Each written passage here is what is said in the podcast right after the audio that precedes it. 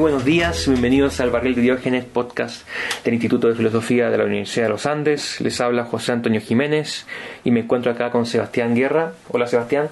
Hola José Antonio, ¿cómo estás? Muy bien, muy bien. Eh, muy animado para empezar a hablar de eh, una obra del filósofo italiano napolitano Gian Battista Vico, titulada Del método de estudios de nuestro tiempo de, de 1708. Para empezar, quisiera preguntarte, Sebastián, eh, que nos cuentes un poco sobre, sobre esta obra y sobre Gian Battista, eh, de su tiempo, del contexto en el que se da. Cuéntanos un poco. Bueno, eh, primero decir que Vico y su tiempo es uno de los grandes temas de, digamos, de la literatura viquiana en la medida en que muchos consideran a Vico eh, un antecedente y en parte un, un, contracorriente a su tiempo. Eh, digamos, Ernesto Grassi dice que es un, precisamente alguien que se anticipa a mucho de lo que se va a decir posteriormente en torno a la crítica al método cartesiano a la obra cartesiana y también, si se quiere, llevar hasta la actualidad también a la metodología positivista. Y bueno, por otro lado, eh, nos encontramos con alguien que precisamente por ir contra a esta, a esta esfera dominante cartesiana, eh, iría contracorriente, que es la tesis principal de, de Berlin. Ahora, Vico vive precisamente en, en un contexto dominante de, si se quiere, de una preilustración o, o ya derechamente de una ilustración. Algunos como Ulrich Lenner lo, lo posicionan como un ilustrado católico. Eh, pero que ciertamente va en contra de ciertas premisas fundamentales del racionalismo, em, considerando que Vico vive, digamos, entre fines del siglo XVII eh, y mediados del siglo XVIII, más preciso entre 1668 y 1744, y en ese contexto, claro, Vico em, anticipa esta, esta crítica al, método, si se quiere, a la, filosofía cartesiana, mm. considerando de que, claro, él vive en una Nápoles que está bajo dominio español, eh, quizás si se quiere en la periferia de Europa, eh, donde por, por, distintas circunstancias él va adquiriendo conocimiento en torno a lo que estaba sucediendo, si se quiere, en la Europa más continental, en la Europa del Norte. Particularmente, esto lo podemos ver desde la primera sentencia de, la, de este método de estudio sobre nuestro tiempo, cuando él señala que básicamente por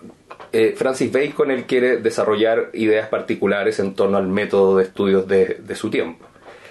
Em, parte por Bacon, que curiosamente se instala dentro de los autores preferidos de Vico, él mismo lo declara en su vida, que por lo demás es el gran documento para hablar de la vida de Vico, o sea, es su propia autobiografía escrita entre 1725 y 1731, 1728, ahí hay una, una duda al respecto pero que ciertamente él señala a Bacon, a Hugo Grocio, a Tácito y a Platón como sus autores preferidos, y que desde allí, bueno, va a instalar algo así como una, una nueva ciencia, que ciertamente va a ser el, el corolario de su, de su obra. Eh, en el título, por supuesto, de La Ciencia Nueva, editada en tres ediciones de 1725, 1730, 1744. Ahora, esa es la obra magna de Vico, pero ciertamente al parecer desde este texto, este pequeño texto de 1708, ya empiezan a aparecer ciertas premisas que posteriormente va a desarrollar en, el de Antiquísima, que es otro texto de 1710 y que ciertamente después se consagra en, la Ciencia Nueva. Este texto corresponde a una oración inaugural eh, de año académico que, Vico viene desarrollando desde 1699. Hay, un tema interesante, que es que Vico, bueno, era un profesor de, retórica, de elocuencia en la Universidad de Nápoles, cuando él siempre quiso ser el profesor de jurisprudencia de la Universidad de Nápoles. a él le interesaba precisamente la jurisprudencia, el derecho, y él en, su vida, en su autobiografía, va a declarar siempre como está el, hecho de no lograr la cátedra de jurisprudencia como una de sus grandes frustraciones. Ahora, lo, curioso de esto es que Vico tiene un, proceso de formación, si se quiere, autodidacta, ¿ya? Em, iniciado em, en digamos 1689 hasta 1695, donde él le llama como el autoperfeccionamiento. Él se retira a un, a un determinado castillo con cierta asesoría de Domenico Roca. Eh, ahí, por supuesto, no, no, vamos a entrar tanto en el detalle, pero lo que, lo que podemos ver es que cuánto tiene de, efectivamente de autodidacta o de autoperfeccionamiento Vico. Lo que sí es cierto es que el, el hecho de, de, estar en esa, en esa situación le hizo aproximarse a distintos tipos de filosofías, a distintos tipos de escritores. La gracia de San Agustín, la teoría de la gracia de San Agustín para Vico va a ser muy importante. Y ciertamente al retorno, de al retorno, mejor dicho, a Nápoles, hacia 1696, claro, allí Vico eh, no obtiene inmediatamente un, puesto en la universidad, pero lo interesante es que en 1699 ya es profesor de la cátedra de, de elocuencia y, y, retórica. Y lo, lo, interesante es por qué él tendría que inaugurar los actos académicos eh, para toda la Universidad de Nápoles. Y bueno, eh, es, una, es un aspecto que queda abierto allí en la, en la interpretación, siempre basado en la, en la, autobiografía de Vico, es básicamente yo estoy, soy el mejor preparado para esto, mm. parafraseando un poco la idea de Vico. Pero bueno, empieza en 1699 a dar estas oraciones inaugurales en las que va anticipando ciertas ideas en torno a la importancia de las de las letras. Perfecto. Um, y que ciertamente terminan consagradas en su gran oración inaugural, que es la de 1708, que es este texto sobre el método de estudio de nuestro tiempo. Y de hecho, eh, al momento de hablar de las letras es donde uno podría considerar de que se inserta en una, en una tradición. ¿sí? Esta tradición sería la, la del humanismo. ¿ya? Sebastián, respecto a eso, me llama la atención, claro. Yo he escuchado, he leído que Vico es, eh, es, es un humanista, pero claro, el humanismo es un movimiento que uno identifica con autores del siglo XV, ¿cierto? Y que se desarrolla probablemente también en el XVI, pero ya Vico es un autor del XVIII. Eh, eh, es humanista, es tardo humanista, eh, se mantuvo viva esa tradición. Hay, hay, una sentencia eh, en, en, el punto 13 de este, de este pequeño librito en el cual dice, bueno, nosotros para aproximarnos al conocimiento tenemos que volver a leer los clásicos, pero ahora eh, entendiéndolos mejor y tratando de identificar, digamos, en el carácter más formal, si se quiere, de la, de la filosofía, ver si verdaderamente nosotros estamos leyendo bien a los clásicos en la medida en que, no que hemos tenido buenas traducciones. Y, y, en ese sentido, uno, si uno se, se, basa en la teoría de Paul Christeler, que es este, este historiador de las ideas, eh, que se dedica particularmente al Renacimiento, pero habla de este humanismo literario, bueno, al parecer Pico ent entraría en esta tradición en la medida en que le interesa eso, ¿sí? Le interesa, si se quiere, eh, las correctas traducciones, el volver a, leer a los clásicos en un sentido, si se quiere, formal de la, de la expresión. Pero por otro lado, y aquí es donde yo, digamos, también me gustaría aquí que, que tú pudieras a ver si, si me da a entender cómo entra también en la tradición clásica del humanismo, porque, porque Vico, eh, su, gran, su gran sentido es, bueno, preocupémonos por lo nuestro preocupémonos por lo humano, eh, lo, que, lo que podemos conocer. Ya vamos a, hablar probablemente de ello, pero lo que podemos conocer en torno a las creaciones humanas. Sin olvidar siempre el hecho de que no, lo, lo interesante acá es conocer al hombre propiamente tal. Entonces, claro, yo veo la relación con el Renacimiento a partir de la tesis de Christeler y también de, la, de las tesis, por ejemplo, de Eugenio Carán, que habla sobre este humanismo filosófico. Pero, pero hasta allí yo puedo ver el nexo renacentista. Quizá uno, uno podría interior, interiorizarse más, no sé, aquí, aquí te pregunto a ti, digamos, eh, ¿cómo Vico se puede, se puede insertar en esta tradición humanista clásica? Hmm. Eh, a ver, eh, lo que a mí me parece muy interesante de, este, de, Vico y de este texto que, que Vico es un humanista post-cartesiano. Entonces se encuentra en un mundo en el cual la ciencia ha triunfado, ha triunfado, eh, ha triunfado el método crítico de, Descartes, la nueva filosofía, eh, ha triunfado el método analítico de la geometría, el surgimiento de una, de una química, eh, la químico-física, de la, de la cual habla Vico, la anatomía, el microscopio, el telescopio eh, en el avance de la astronomía, la brújula, la mecánica. Em, entonces, es un humanismo que tiene que defenderse en un contexto en donde ha triunfado o están triunfando las ciencias naturales. Y por tanto es interesante, es interesante lo que hace acá Vico porque lo que nos presenta, digamos, la premisa del texto es, eh, hemos avanzado mucho, ha habido un progreso notable. Y sin embargo hay cosas que podemos aprender de los antiguos. Entonces, podemos aprender de los antiguos, y eso no quiere decir que tengamos que dejar de lado todos los avances de la ciencia moderna. Entonces Vico acá busca encontrar una posición intermedia, moderada, entre un reconocimiento del presente, un reconocimiento del progreso en la ciencia, digamos, las ciencias naturales, y una y un reconocimiento a la vez de, las debilidades del presente y de la necesidad de ir hacia los antiguos. Y, y Vico ve eh, que el punto crucial en, el, en, el, en, el, reconocimiento de los antiguos se encuentra sobre todo en las humanidades. En las humanidades. Em, en la retórica, en la tópica, en el desarrollo de la imaginación, de la memoria, del sentido común, en la importancia de la prudencia para la moral, para la filosofía política, para el pensamiento político. Eh, de eso que tenemos que ir hablando ya un poco más en, detalle, eh, pero dicho de manera más o menos general, eh, lo, que, lo que aquí Vico intenta hacer es precisamente dar cuenta de aquello que la antigüedad nos puede dar y que no, no es reemplazable por la ciencia moderna.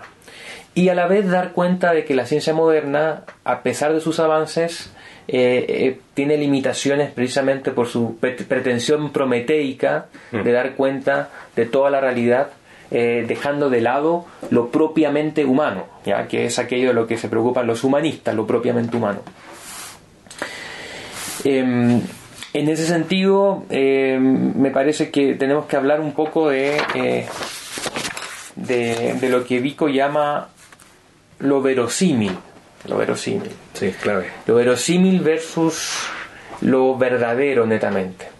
Yo creo que ahí está la clave para entender aquello que Vico considera necesario salvar de eh, los clásicos y necesario tener siempre presente para eh, no perderse en, los derroteros de la ciencia moderna. Y, yo creo que eso es algo que nos sirve para el día de hoy. el mensaje de Vico es, es muy actual, muy actual tanto para, para, para salvar las disciplinas humanistas como para entender que las disciplinas de las ciencias naturales o científicas requieren también de aspectos humanistas, requieren de, requieren de elocuencia, requieren de pedagogía, eh, requieren de imaginación.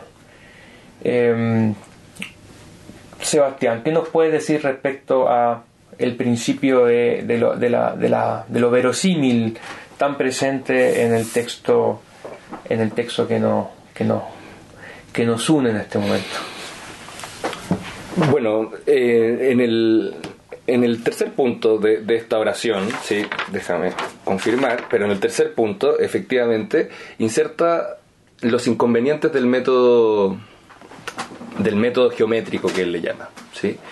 Eh, haciendo pequeñas alusiones, por supuesto, a lo que eh, después va a criticar de una manera más desarrollada en el de Antiquísima o en la Ciencia Nueva, pero allí inserta este, este tema de la verosimilitud o el término de lo verosímil, de lo que podría ser, como aquello que se presenta como el puente entre el aspecto, si se quiere, más crítico, que no considera lo verosímil, y la tópica, que es básicamente cuando cuando puede irse a lo falso, por no, digamos, considerar ese, aspecto que al parecer sienta las bases de lo que podría ser el conocimiento humano.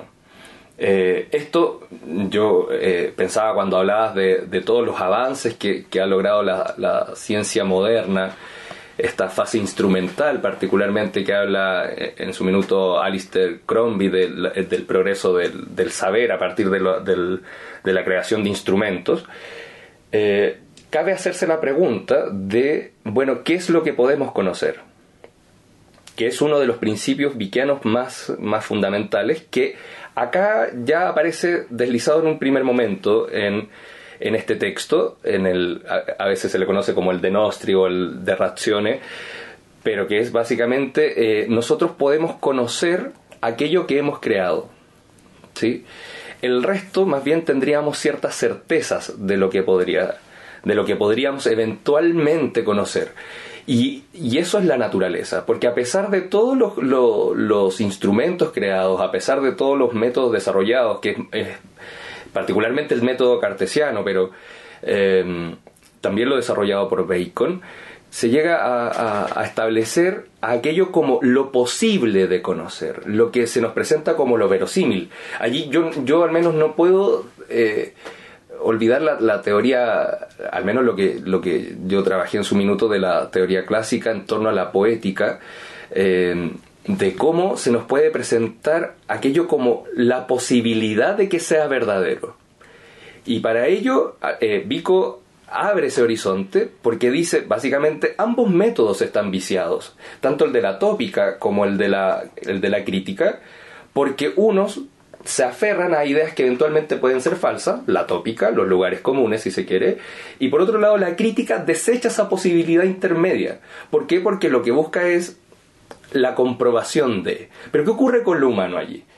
Con lo, con, lo, que uno podría establecer como las ciencias humanas, no las ciencias en torno a la, naturaleza. Y allí es donde al parecer se presenta para Vico esta posibilidad de, bueno, preocupémonos de lo nuestro, que es eh, lo que termina diciendo en torno a la, por ejemplo, a la jurisprudencia o, o el rol de la prudencia práctica en torno al conocimiento es, es una especie de puente eh, esta, esta, idea de, la, de, la, de lo verosímil. Em, y de hecho, desde, desde, muy temprano de este texto, eh, Vico señala que hay un error de parte de la crítica, de la crítica de nuestro tiempo, dice Vico, en no considerar la tópica, cuando lo que debería hacer es que la tópica debe preceder a la crítica una especie de una conformación de sentido común digamos, esto es lo que uno podría interpretar, un proceso de sentido común, luego de fantasía, luego de memoria, para llegar eventualmente a la crítica.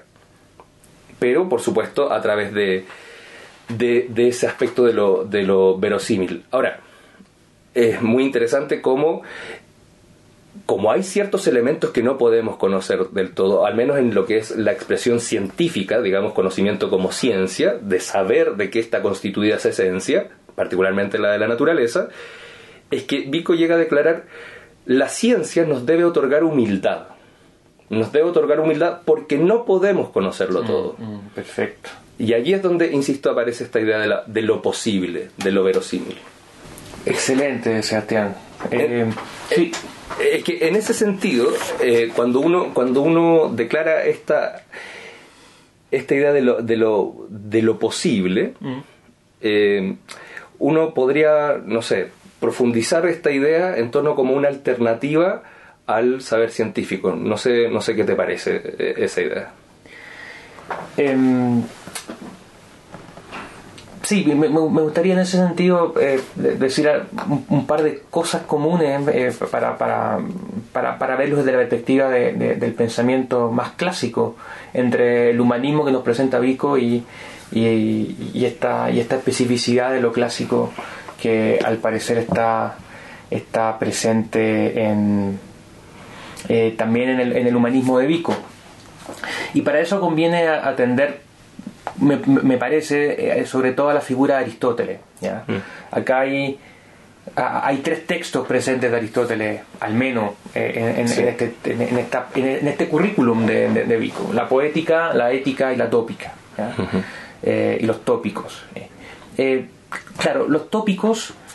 lo, que, lo que intenta con eso Aristóteles es dar cuenta de una alternativa a la argumentación apodíctica eh, presentando modelos de argumentación probable, en donde la argumentación es válida, pero eh, parte de premisas que no son, eh, no son evidentes en sí mismas y por tanto la conclusión tampoco va a ser evidente si las premisas no son evidentes. Pero formalmente el argumento va a ser un argumento válido.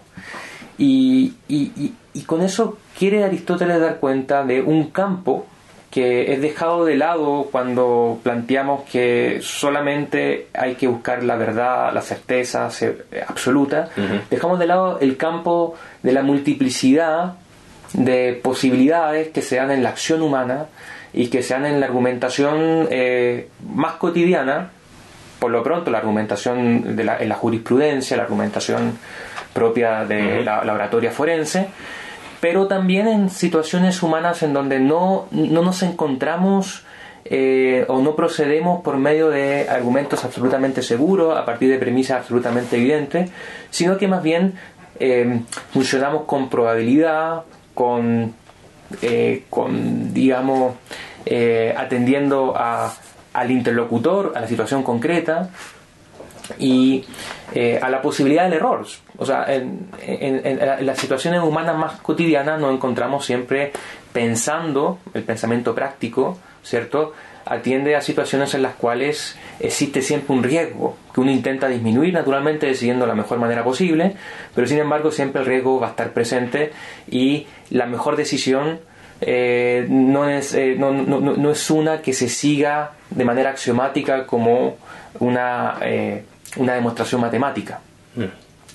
Luego el campo de la poética que tú nombrabas eh, también está presente naturalmente en cuanto que el argumento o la ficción poética necesita ser verosímil, necesita tener una, una concatenación interna, una lógica interna, una, una, una, una causa, un causa-efecto entre las situaciones que se muestran, eh, entre los caracteres y las acciones, pero es ficción, es ficción, es, es es algo verosímil, es un mundo en sí mismo eh, que debe ser, debe ser, debe manifestar una verosimilitud y sin embargo es una ficción que nos permite comprender mejor nuestra realidad. O sea, por medio de la, de la poética se da cuenta de una, de una, de, una verdad que es más verdad que, lo, que la verdad cotidiana, que los hechos que nos tocan vivir.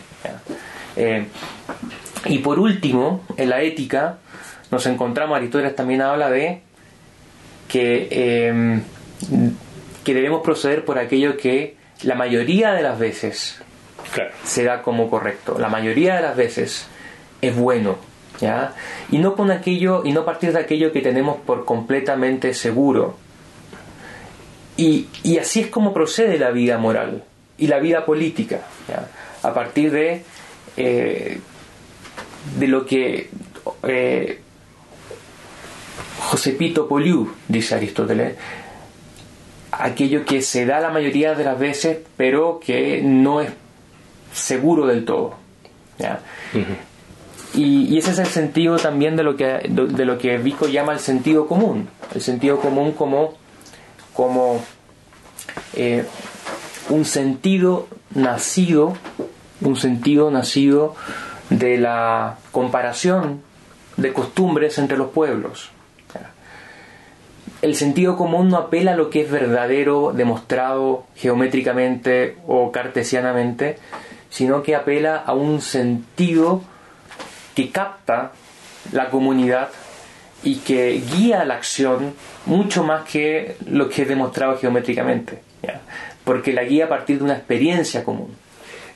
Allí, allí hay un, o sea, particularmente cuando hablabas de, de, estos tres eh, aspectos de, de Aristóteles presentes en, en, Vico, que son por lo demás muy, muy entre líneas, porque Vico, de hecho, en su, en su autobiografía no manifiesta mayor admiración a Aristóteles, pero claro, eh, aquí está, uno, lo puede leer. Eh, quería hacer un alcance respecto al rol del sabio, ¿sí? al rol del hombre sabio que llama Vico, eh, y vincularlo con la poética. ¿Te acuerdas que en, un momento señala esta idea de, bueno, hay que tener mucho cuidado, y es también una, una, al mismo tiempo como señala del cuidado, pero al mismo tiempo hace una exhortación al hombre sabio de, ojo, usted no solo tiene que saber, sino que también tiene que eh, expandirlo al vulgo. Y ahí es donde toma eh, importancia la poesía, digamos, y hace este, este parangón con, con los poetas. Eh, uno lo podría leer bajo la óptica casi del arte, del arte poética de, Horacio, que, bueno, la poesía no está solo para presentar aquello del mundo de la ficción, por decirlo de alguna forma, sino que también puede instruir. No sé, no sé qué te parece. Yo creo que ese es un punto fundamental. Eh, yo creo... Vico tiene, tiene, tiene dos objetos o, dos maneras de, de revalorizar estos, estos, eh, estas disciplinas clásicas o estos modos de, de, estos métodos ¿ya? Eh, para poder comprender la realidad. Eh, uno es naturalmente presentando la bondad de tener una metodología o, una, un cuidado de ciertas disciplinas que se hacen cargo de un tipo de objeto que vale por sí mismo. ¿ya? Mm. La verdad debe ser buscada naturalmente por la ciencia, pero lo verosímil eh, tiene, no, es por decirlo así una, una verdad de segundo orden, sino que hay un campo de la realidad que solamente puede ser comprendido correctamente desde esa metodología, desde esa perspectiva. Si se trata lo verosímil como si fuera eh, certeza matemática, se lo pasa a llevar. Si se trata, por decirlo así, lo histórico, lo humano, lo político, lo ético, como si fuera un axioma geométrico, se lo pasa a llevar, se pierde lo específico. Ya, se pierde lo específico. Pero a la vez Vico, y, por lo que decía, a la vez Vico considera que estas disciplinas deben ser revalorizadas por su carácter pedagógico, eh, en la medida en que mm, mm. A partir de ellas, de manera más natural, eh, el niño, el joven, puede ir accediendo a las otras disciplinas, puede ir, por decirlo así, eh, avanzando desde una perspectiva desde una perspectiva más visual, por eso la, imaginación, el estímulo de la imaginación, de la memoria, de la sensibilidad, de la experiencia, precede al estudio de la lógica. Vico dice, muy interesante, si yo voy a...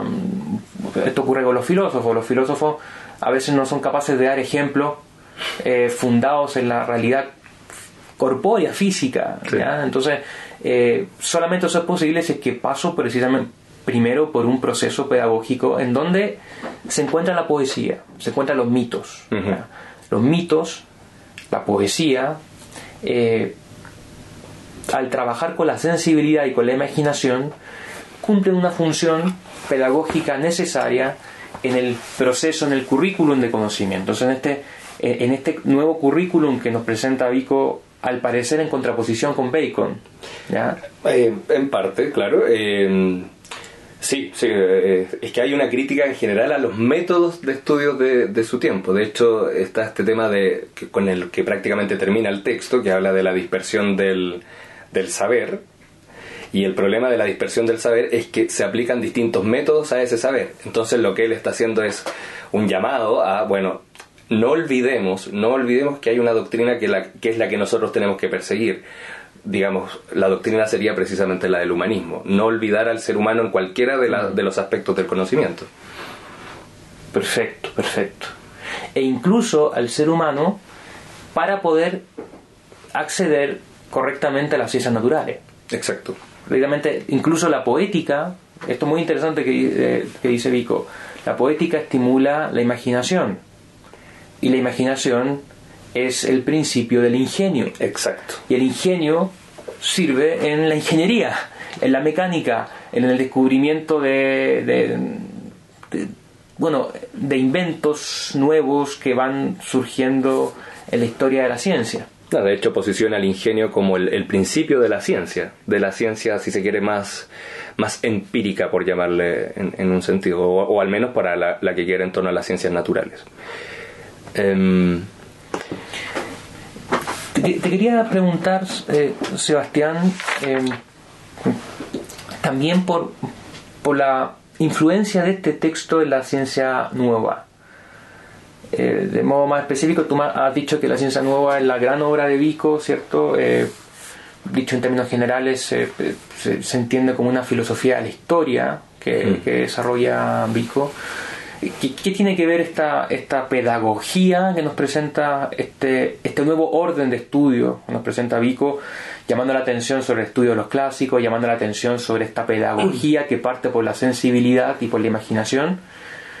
Con el desarrollo de esta gran obra de Vico que es la ciencia nueva? A ver, hay, varios elementos allí, pero porque claro, aquí aparecen una serie de declaraciones que después son trabajadas de, de una manera mucho más sistematizada en la, en la ciencia nueva, de, tanto en sus tres versiones, las tres versiones algunas pueden distar muchas de otras, pero más bien la de 1730, la del 44 son una revisión a lo que ha, ya ha declarado en 1725. E, eso es lo primero que, uno podría considerar. Ahora, ¿cuáles son estas premisas, por decirlo de alguna forma? Eh, bueno, algo ya hemos comentado en torno a la, al posicionamiento de estas de este nuevas disciplinas que debe enfatizar esta ciencia nueva para establecer lo que en algún minuto Jules Michelet hablaba de, del aparente método histórico en Vico, que es la importancia de la etimología, la importancia de la fantasía, la importancia de la memoria, la importancia de la elocuencia, de la retórica, si se quiere, de las artes liberales clásicas, para la comprensión de aquello que nosotros podemos conocer, de aquello lo que eh, se nos está dado el conocimiento porque nosotros eh, lo experimentamos, para ocupar eh, eh, esta alusión, si se quiere, a Bacon. Eh, allí es donde, donde se plantean las bases, si se quiere, de este método histórico que después fue llamado. Eh, de hecho, no, no, nombré la historia por detrás, pero ciertamente allí para Vico es fundamental. Y el, y el hecho que, por ejemplo, en, en el número 13 de esta, de esta, de esta pronunciación, digamos, de esta, de esta oración inaugural de 1708, eh, declara, digamos, la autoridad que hay que tener, o mejor dicho, declara la consideración que los modernos deben tener a los antiguos. Y claro, uno podría allí recordar simplemente la portada de la Ciencia Nueva de 1744, que es básicamente que el conocimiento se le da como prolongación a través de la metafísica para llegar a Homero finalmente. Y Homero es quien eh, eh, vendría a ser la gran autoridad de Vico. No hay que, no hay que olvidar aquí un, elemento fundamental que al parecer Vico también se inserta en un proceso histórico o, o al menos en, una, en un en una coyuntura histórica, cultural si se quiere, que es la, esta querella entre los antiguos y los modernos, a los cuales Vico ciertamente toma posición, una, una posición si se quiere en apariencia intermedia, pero al considerar a los, a los antiguos como autoridad, claro, tiende a ir más hacia, hacia la consideración, si se quiere, de la defensa de la antigüedad. Em, esta expresión sobre hombros de gigantes que, que después eh, va a ser más desarrollada en Francia, por, precisamente por los defensores de la antigüedad. Lo otro, eh, aquí aparecen ciertas premisas cuando habla sobre la, la, jurisprudencia de cómo ésta se vio debilitada por perder el carácter religioso. Eh, mm. Cómo el derecho pierde un, si se quiere, un, ese carácter sagrado que le otorgaba lo religioso y que, y que ciertamente para Vico es la, la parte de la fundación, digamos, de lo que van a ser las sociedades. Para Vico es fundamental, digamos, que la humanidad, aquí hace un recorrido etimológico desde la palabra humanare, eh, para, para entender, digamos, cómo toda sociedad fue fundada precisamente por lo religioso, cómo esto se, se, le va otorgando el carácter, si se quiere, cultural o civilizatorio, a partir de la creencia en unos dioses, el desarrollo de nupcias y la capacidad de poder enterrar a sus muertos. Eh, precisamente por la consideración de, vida eterna. Y aquí ya aparece, aquí ya aparece porque establece ciertamente un orden, al parecer las, lo voy a decir en, digamos, Vico ocupa la palabra los órdenes sociales, pero uno podría hablar de, de, clases sociales, se establecen precisamente por el, por el aspecto religioso en torno al derecho.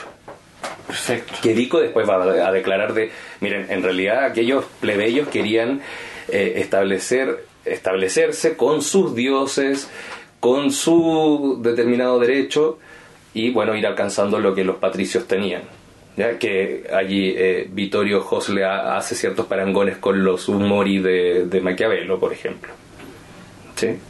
Y bueno, por supuesto, y con esto, con esto uno podría, podría, uno podría eh, considerar que por detrás está este gran cuestionamiento que hace Vico al cartesianismo. Eh, Vico va a ser considerado un anticartesiano, independiente de que en algún minuto pueda considerar algo bueno, que eso está por supuesto, pero va a desarrollarlo y después ya la ciencia nueva lo consagra. Y aquí ya aparece en 1708 y luego ya lo consagra. Clarísimo, Sebastián. Ahí tenemos una, una noción bastante clara y exacta de cómo esta obra influye en, la gran obra de, Vico que es la ciencia nueva. Em, para ir cerrando, eh, ¿cómo los auditores pueden leer esta obra? ¿Dónde la encuentran? Está, ¿Hay traducciones al español? Cuéntanos un poco. Bueno, la, principal obra está, o sea, la principal traducción está disponible en eh, Antropos, en la editorial Antropos, eh, mm. en un que, se ha dedicado a, traducir prácticamente todo Vico, eh, en un texto que se llama Obras, donde se encuentran las oraciones inaugurales, por un lado, las ocho oraciones inaugurales, y además el de Antiquísima y el de Mente Heroica bueno, el de Antiquísima, insisto, allí donde más se desarrolla la idea del, eh, de lo verdadero es lo creado, digamos. Em, digamos que eso va a regular lo que se pueda conocer. Y el de mente heroica es que básicamente envalentona a, a, los jóvenes de la época, digamos, para, para poder alcanzar este, este conocimiento a través de estas premisas que él ya está declarando. Ahora, otra edición si, si acaso por, por, por temas COVID y, y, que no puedan acceder en este minuto a la, a la editorial Antropos, se encuentra en un centro de estudios de, sobre Vico que se llama Cuadernos sobre Vico eh, y eso está disponible en internet. O sea, bastaría con ingresar eh, sobre el método de estudio de nuestro tiempo, Cuadernos sobre Vico y allí puede acceder. Ah, excelente. O sea, Vico está a un clic a un clic, tal cual. De acceso. Sí. Gracias a los avances de la, de la ciencia. Buenísimo, Sebastián. Muchas gracias por, por esta conversación. Em, los dejo invitados a leer a Vico. Este es un texto muy, muy ameno de leer y, breve y, y, realmente muy interesante para todos los, los interesados en la historia del pensamiento, pero también en la pedagogía.